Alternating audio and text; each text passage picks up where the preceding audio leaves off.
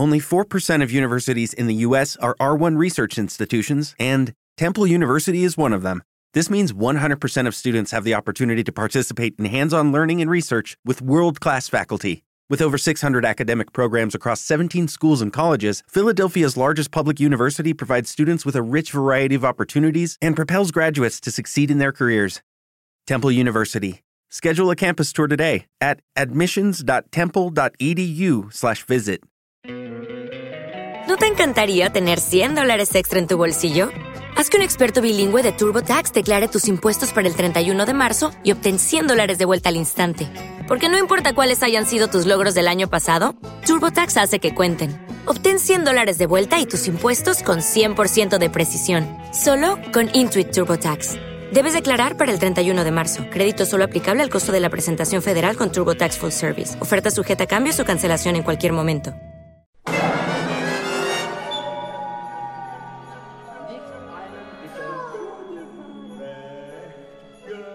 Asómese a esta ventana al sonido, un espacio preparado para su encuentro con la música. Déjese cautivar por la diversidad sonora que le presentamos.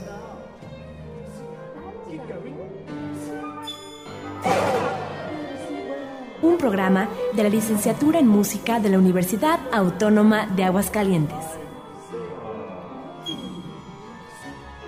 Comenzamos.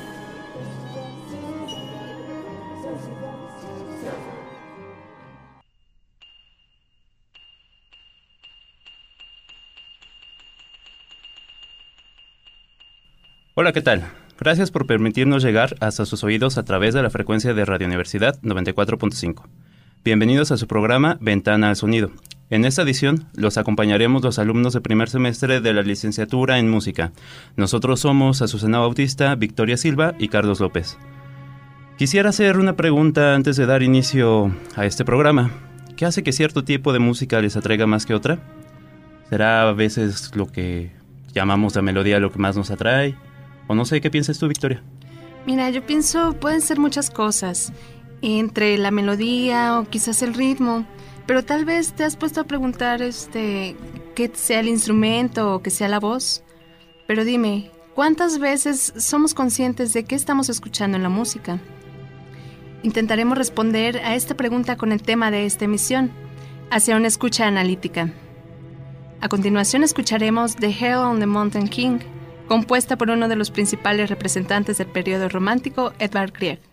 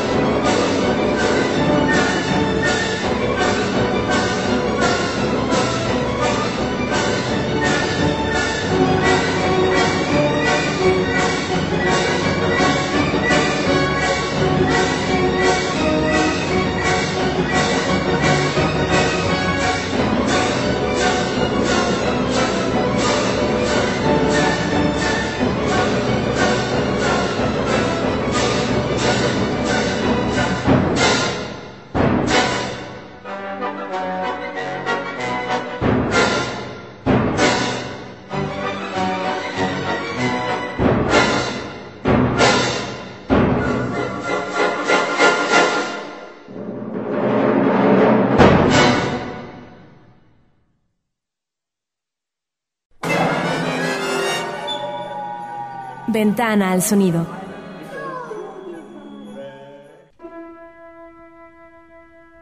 Acabamos de escuchar Howling the Mountain King de Edward Grieg, pianista y compositor noruego, nacido en 1843.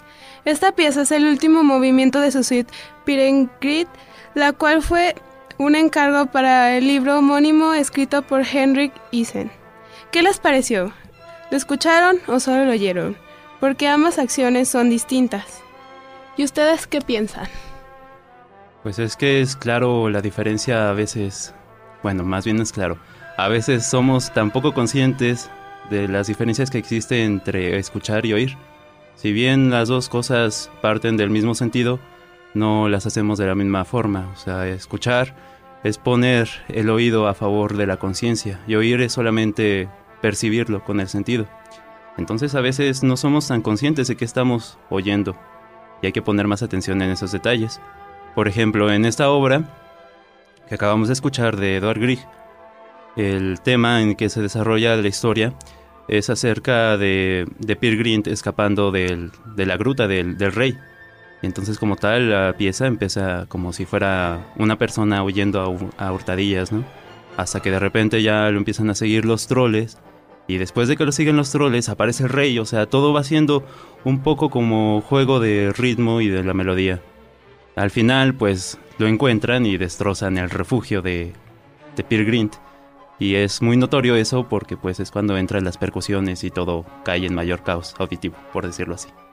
Si ustedes pudieron notar esto, en la instrumentación se puede escuchar que empiezan los fagotes lento, empiezan con un ritmo un poco lento y de repente te va atrapando con esa sensación de qué sigue después y qué, y qué va a pasar. Y de repente hasta que explota y como tú dices, que aparecen los troles y, se va desarrollando la historia. Y esa es una parte muy importante de, que, de, lo que nos gusta escuchar. ¿Qué nos atrapa? ¿Qué nos cautiva de una pieza? ¿Por qué tenemos un compositor o un artista favorito? ¿Por qué nos gusta cierto tipo de música? ¿Ustedes qué más opinan de esto, muchachos? Es que uno no siempre presta atención a lo que está escuchando del compositor. A veces solo escuchamos nos bañamos en el sonido, ¿no? Recuerdo que Aaron Copland en su libro de cómo escuchar la música mencionaba al menos tres planos en cómo escuchamos nosotros el sonido o la materia sonora. Y uno decía que era el plano solamente, el plano sensorial, en el cual pues solo nos bañamos en el sonido, que era como llegar a tu casa y pues ya después de un día de trabajo te quitas los zapatos y haces todo. Y pones el radio para leer el periódico o incluso para prepararte la cena o lo que sea, pero no es que estés escuchando realmente lo que esté sucediendo en la música o, o incluso en las noticias, no solo es como ruido de fondo. Pues sí, normalmente hacemos eso. También, por ejemplo, cuando vamos en el coche, pues ponemos el radio, pero pues así nada más para, pues no sé, no escuchar pues la soledad, porque a veces nuestra mente como que también. Y pues nada más está así como de relleno, pero en realidad no ni sabemos qué estamos escuchando. Podemos escuchar, no sé, una cosa muy X y pues así como que no, ni el caso. Bueno, también Aaron Copland nos da el plano expresivo. Y este, mm, bueno, que este es más como la experiencia que tienes al escuchar la música. Por ejemplo, para mí el concierto número 3 de Rachmaninoff, el escucharlo hace que se me erice la piel, en serio que, no sé, me emociona mucho. Y por ejemplo, pues a otras personas, por ejemplo, esta pieza que acabamos de escuchar, también te da así como que empieza así como sigilosa, como iban diciendo mis compañeros. Pero al final termina con una fuerza que dices, no, pues, qué impresión. Y eso ya es cuando vas poniendo un poco más de atención a las cosas que están a tu alrededor. ¿Ustedes qué piensan de esto? Pues es claro que el plano expresivo es el más objetivo de al menos los tres que, mencionamos aquí o de los que propone Aaron Copland porque si bien no todos vamos a escuchar de la misma forma, aquí se involucran mucho las emociones. Tú lo dices, la, la, forma en que escuchas algún concierto, lo que te transmite eso, no va a ser lo mismo que alguien que nunca ha escuchado un tipo de música así. Por ejemplo, o sea, tú relacionas mucho Rachmaninoff a lo mejor porque te gusta demasiado el piano, pero habrá gente que no le guste para nada el piano. Y entonces escuchar un concierto de piano puede ser lo peor para ellos. Y el plano expresivo es, es un poco lo que nos trata eso de decir la música, el carácter expresivo de la música por sí mismo. El hecho de buscar siempre las palabras para traducir lo que la música nos quiere decir. Y a veces no es tan necesario hacerlo, pero de alguna forma como humanos nos sentimos más cómodos pudiendo nombrar todo a nuestro alrededor. Y por lo mismo, si alguna pieza nos transmite tristeza, le ponemos algo así como que el vals triste. Y eso hace que tenga un carácter. Sin embargo, no quiere decir que la música tenga que estar sujeta propiamente a ese tipo de, a ese tipo de, de adjetivos, ¿no?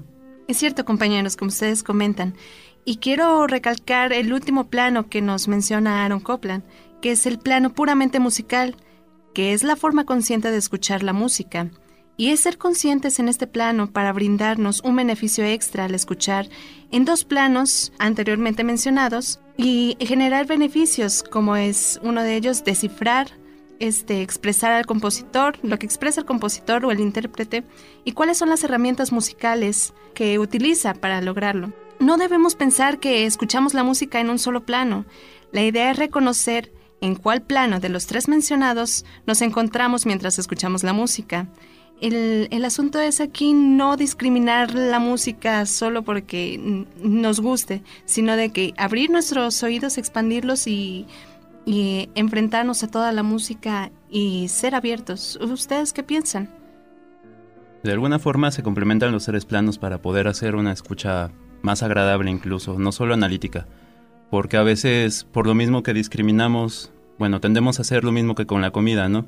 De primera instancia no nos agrada algo solo por la apariencia, y en la música suele ser a veces por el instrumento o por el intérprete o lo que sea, pero debemos estar abiertos a ver qué es lo que más podemos encontrar en, el tipo de música que no nos agrada, ¿no? Porque a veces es el que más misterios nos, nos engloba y a veces no es tanto que no nos agrade, sino que no le entendemos. Y parte de ese poco entendimiento suele ser a veces que estamos muy cortos en alguno de estos tres planos, ¿no? A veces abusamos mucho de bañarnos en el sonido y otras tantas abusamos de que, pues, que la música nos tenga que servir para no sé, para equilibrar nuestras emociones o para, para dar ese impulso, ¿no? En ese, en ese sentido. Y a veces también, o sea, no estamos obligados, pero no nos hace daño un poquito de conocer un poco de teoría musical, un poco de más compositores y ver todo lo que engloba el plano puramente musical. Muy bien, ahora escucharemos la vejena brasileña número 2 del compositor Heitor Villalobos.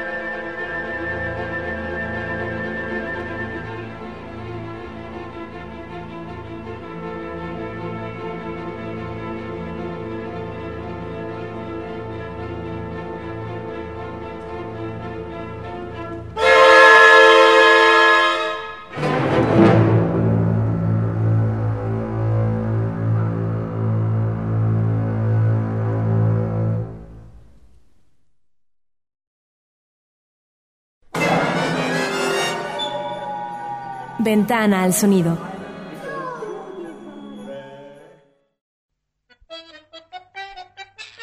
Acabamos de escuchar Bajiana Brasileira número 2 del compositor Heitor Villa-Lobos, compositor brasileño nacido en 1887, que perteneció al movimiento del modernismo en Brasil. Entre sus piezas principales se encuentran estudios para guitarra y las bajianas brasileiras. El compositor las nombró así debido a que su compositor favorito fue Johann Sebastian Bach. En este caso, la bajiana número 2, que acabamos de escuchar, fue compuesta en 1930 y estrenada en Venecia. Bueno, y ahora, queridos radioescuchas, pausa, en un momento regresamos. Recuerden que el tema que estamos tratando el día de hoy es hacia una escucha analítica. Ventana al sonido.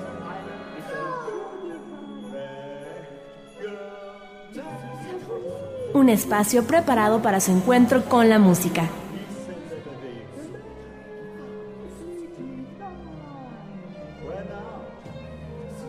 Regresamos.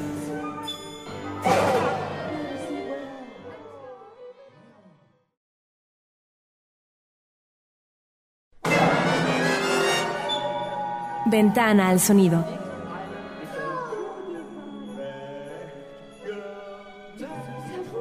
Un espacio preparado para su encuentro con la música.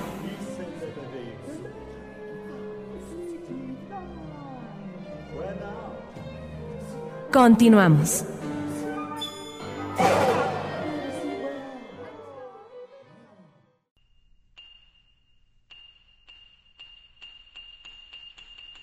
Bueno amigos, hemos regresado a su programa Ventana al Sonido. Recuerden que el día de hoy nosotros estudiantes de primer semestre de la licenciatura en música de la Universidad Autónoma de Aguascalientes estamos abordando el tema de hacia una escucha analítica, que no es otra cosa más que ser conscientes de la forma en que escuchamos y qué es lo que vamos a obtener a través de la escucha. Ya abordamos el tema de cómo escuchar la música, pero díganme, radio escuchas, ¿qué elementos lo conforman? El ritmo, la melodía, la armonía, el timbre. Son los cuatro elementos con los que el compositor elabora su obra, todos ellos basados en el sonido o materia sonora. Bueno, queridos radioescuchas, ahorita vamos a definir esto. El ritmo es el elemento básico de la música, define la duración del sonido. Su origen está casi ligado a la aparición de interés musical en el hombre. Luego también tenemos la melodía. Bueno, la melodía es lo que normalmente escuchamos una canción y es lo que se nos queda pegado a lo que hacemos como tararara o algo así. Y la armonía es lo que puede dar el fondo a esto. Que más o menos, por ejemplo, nosotros manejamos, podría decirse que los acordes o algo así. El timbre es el color del sonido. Por ejemplo, mi voz no es la misma que la de Carlos o que la de Victoria. Si bien es cierto, o sea, se empieza siempre por la base, ¿no? La base rítmica, lo más primitivo. Cuando uno empieza a desarrollar algún tipo de interés musical, o cuando uno escucha alguna pieza, lo primero que hace es marcar el pulso. A veces por puro instinto. Es algo que ha evolucionado con nosotros desde el principio. Y después de eso, lo que más se te llega a pegar, como tú dijiste, es lo que tararea siempre o lo que silbas es la melodía. De ahí que pues esas dos cosas en conjunto pues sea la manera más elaborada de la música cuando lo conjuntas con la armonía. La armonía ya como tal es la inteligencia puesta al servicio de la música porque pues si bien es cierto, no, no es tan natural la armonía en, la naturaleza, bueno, más bien, la naturaleza no, no comprende esa armonía. Los pájaros no cantan, digamos, en, tono, en tonalidades fijas o en modos fijos o, vamos, ellos no se preocupan por eso. Bueno, incluso la música se puede decir que es puramente humana. Y déjenme también comentarles, compañeros, que nos está faltando el timbre, que es el color del sonido. Si ustedes pueden notar, se puede distinguir el violín de un piano o de un trombón. ¿Por qué? Porque tienen un timbre en particular y nos estamos valiendo de ese timbre para reconocer los dichos instrumentos. El compositor, conociendo esto, logra dotar de mayor expresividad a su música. Ahora escucharemos Vocaliz del compositor Sergei Rachmaninoff. Esta pieza se encuentra en un ritmo lento, maneja solo dos instrumentos, el piano y el cello. El piano es el encargado de realizar la armonía, mientras que el cello es el encargado de realizar la melodía. Vamos a escuchar.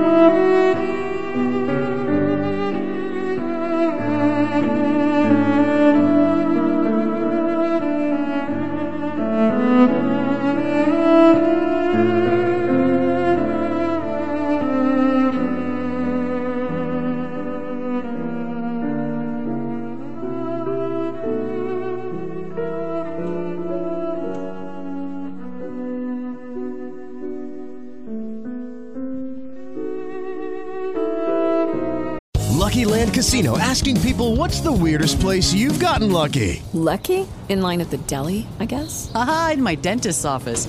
More than once, actually. Do I have to say? Yes, you do. In the car before my kids' PTA meeting. Really? Yes. Excuse me, what's the weirdest place you've gotten lucky? I never win and tell. Well, there you have it. You can get lucky anywhere playing at LuckyLandSlots.com. Play for free right now. Are you feeling lucky? No purchase necessary. Void where prohibited by law. 18 plus. Terms and conditions apply. See website for details. Hello, it is Ryan, and we could all use an extra bright spot in our day, couldn't we? Just to make up for things like sitting in traffic, doing the dishes, counting your steps, you know, all the mundane stuff. That is why I'm such a big fan of Chumba Casino. Chumba Casino has all your favorite social casino style games that you can play for free anytime, anywhere with daily bonuses. That should brighten your day a little. Actually, a lot. So sign up now at chumbacasino.com. That's chumbacasino.com. No purchase necessary. BGW. Void were prohibited by law. See terms and conditions. 18 plus.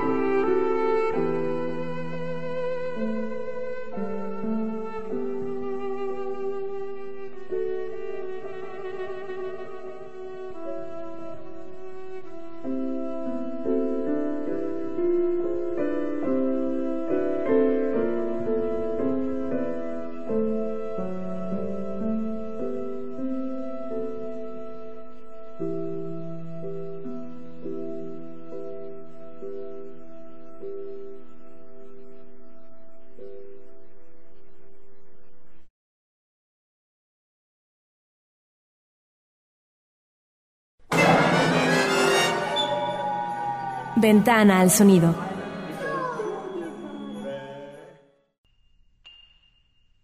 Acabamos de escuchar Vocaliz del compositor ruso Sergei Rachmaninoff. Es bien, bien curioso porque podemos con esta pieza abordar todos esos, esos cuatro elementos que, que conforman a la música. El ritmo, como ya lo habíamos mencionado, era un ritmo lento. Si bien esta pieza fue elaborada para ser interpretada por un- una voz humana, no tiene ningún tipo de letra, es una sílaba elección del cantante. En esta ocasión lo escuchamos con un timbre distinto. Volviendo a lo de los cuatro elementos, el timbre de esta vez fue el timbre de un cello, que es muy similar a una tesitura de una voz de mujer, de un mezzo soprano. Y pues bueno, la melodía es bastante reconocible porque solo el, el cello es quien se encarga de llevarla, ¿no? Y a su vez, si ustedes prestaron atención, el piano también repite la misma melodía del cello. Si tú pudiste notar, y ustedes compañeros, que Vocaliz, la pieza que acabamos de escuchar, tiene muchas versiones. Y en las versiones que, que hemos escuchado, se puede notar que el timbre utiliza diversos instrumentos. Por ejemplo, en esta ocasión lo escuchamos con un cello, pero existe una versión con trombón, otra con violín, y se puede notar una diversa eh, diferencia entre los timbres de cada instrumento que nos logran transmitir muchísimo, muchísimo.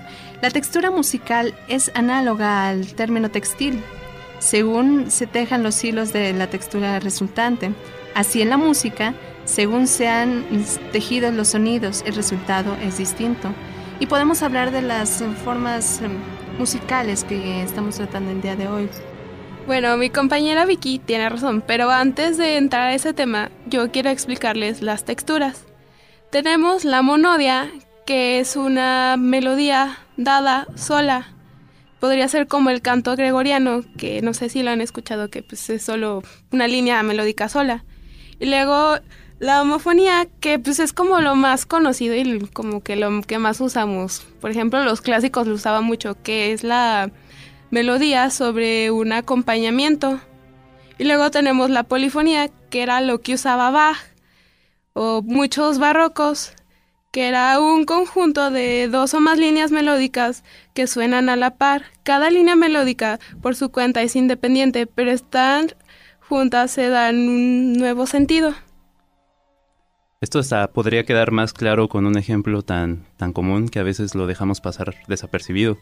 Por ejemplo, que es tu cumpleaños y alguien empieza a cantar las mañanitas. Y esa sola voz cantando esa melodía podría tomarse como monodia.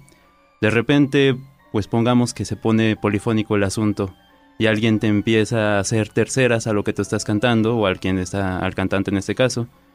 Y al final a alguien se le ocurre sacar su guitarra y acompañar a los cantantes. Y ya por sí solo eso vendría siendo la, la homofonía. Es curioso cómo lo mismo, o sea, estamos siempre presentes en todos estos tipos de fenómenos, sobre todo de textura musical, y no somos conscientes a veces por lo mismo, por solo no estar tan perceptibles o no saber cómo escuchar. Bueno, compañeros, vamos a poner como ejemplo la siguiente pieza que se llama Fuga y Misterio del compositor argentino Astor Piazzolla. Escucharemos cómo pueden estar presentes todas las texturas musicales se empieza con el bandoneón, instrumento que es muy similar al acordeón.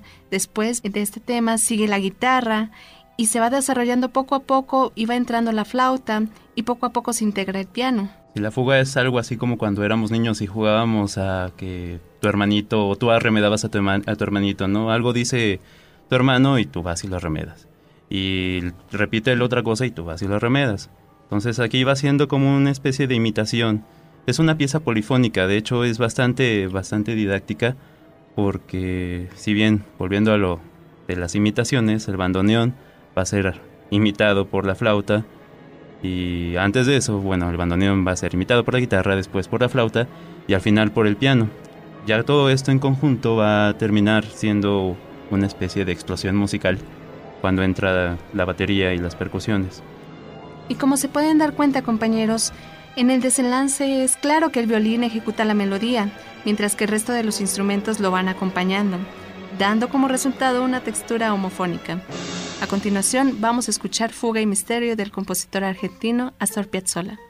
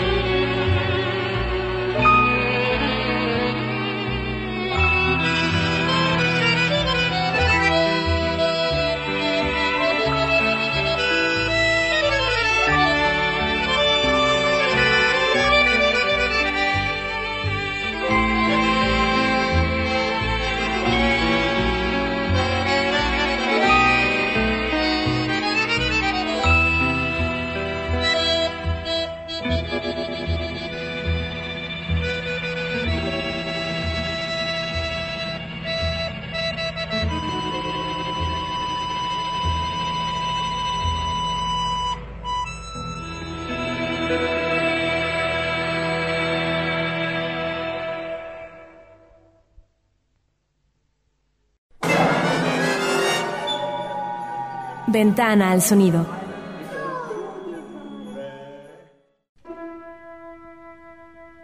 Bueno, acabamos de escuchar Fuga y Misterio de Astor Piazzolla. Y ahora les vamos a poner esta pieza del compositor húngaro Bela Bartók, que es el tercer movimiento de música para cuerda y celestas y percusión. Nuestro compañero Carlos nos va a hablar un poco más sobre ese. Este tercer movimiento de, de la música para cuerdas, percusión y celesta es bastante, pues resulta, con todo lo que hemos venido escuchando, resulta un poquito agresivo para el oído incluso, ¿no? Tiene una textura muy distinta a las demás porque no es tan reconocible, no, no hay una melodía tan, tan genuina como tal.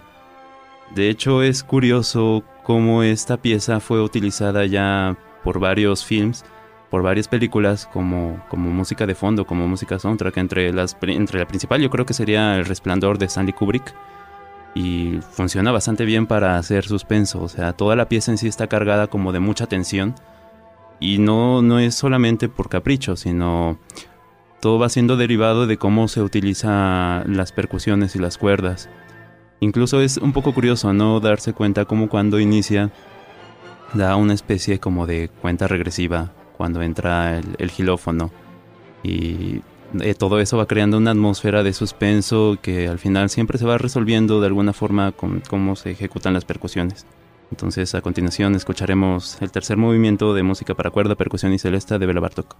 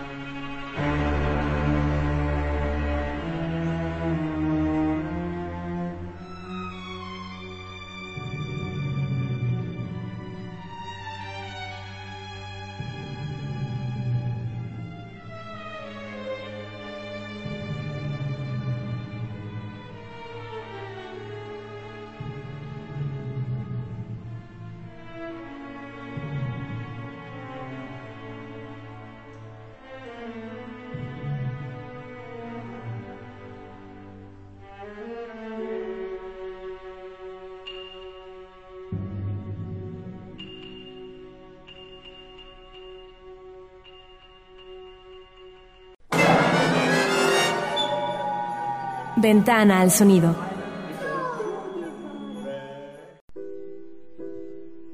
Amigos, y hasta aquí hemos llegado el día de hoy, esperando que hayan disfrutado este programa. Queremos agradecer a los que nos ayudaron, a nuestro operador, y pues nosotros somos Carlos López, Victoria Silva y Azucena Bautista, alumnos de primer semestre de la carrera de música. Queremos agradecer a usted por sintonizarnos una vez más en este su programa Ventana al Sonido.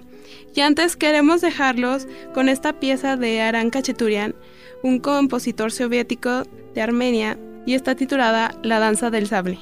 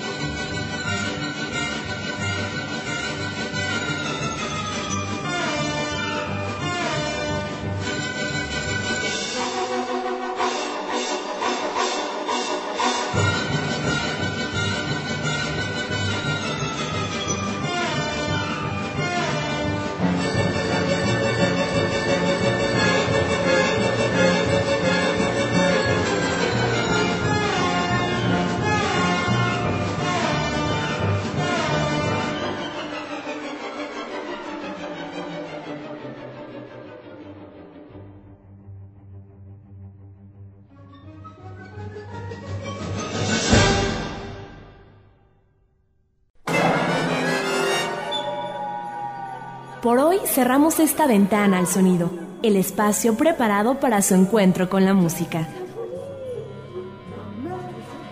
Un programa de la licenciatura en música de la Universidad Autónoma de Aguascalientes.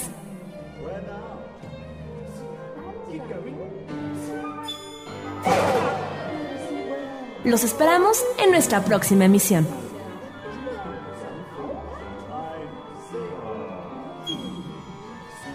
Ventana al sonido.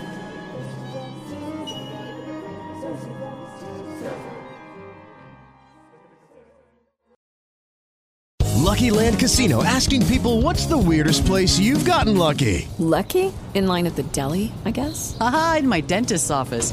More than once, actually. Do I have to say? Yes, you do. In the car before my kids' PTA meeting. Really? Yes. Excuse me, what's the weirdest place you've gotten lucky? I never win and tell. Well, there you have it. You can get lucky anywhere playing at LuckyLandSlots.com. Play for free right now. Are you feeling lucky? No purchase necessary. Void where prohibited by law. 18 plus. Terms and conditions apply. See website for details.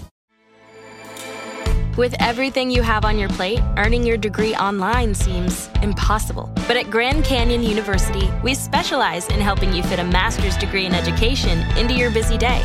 Your graduation team, led by your own GCU counselor, provides you with the personal support you need to succeed. Achieve your goals with a plan and team behind you. Find your purpose at Grand Canyon University. Visit gcu.edu.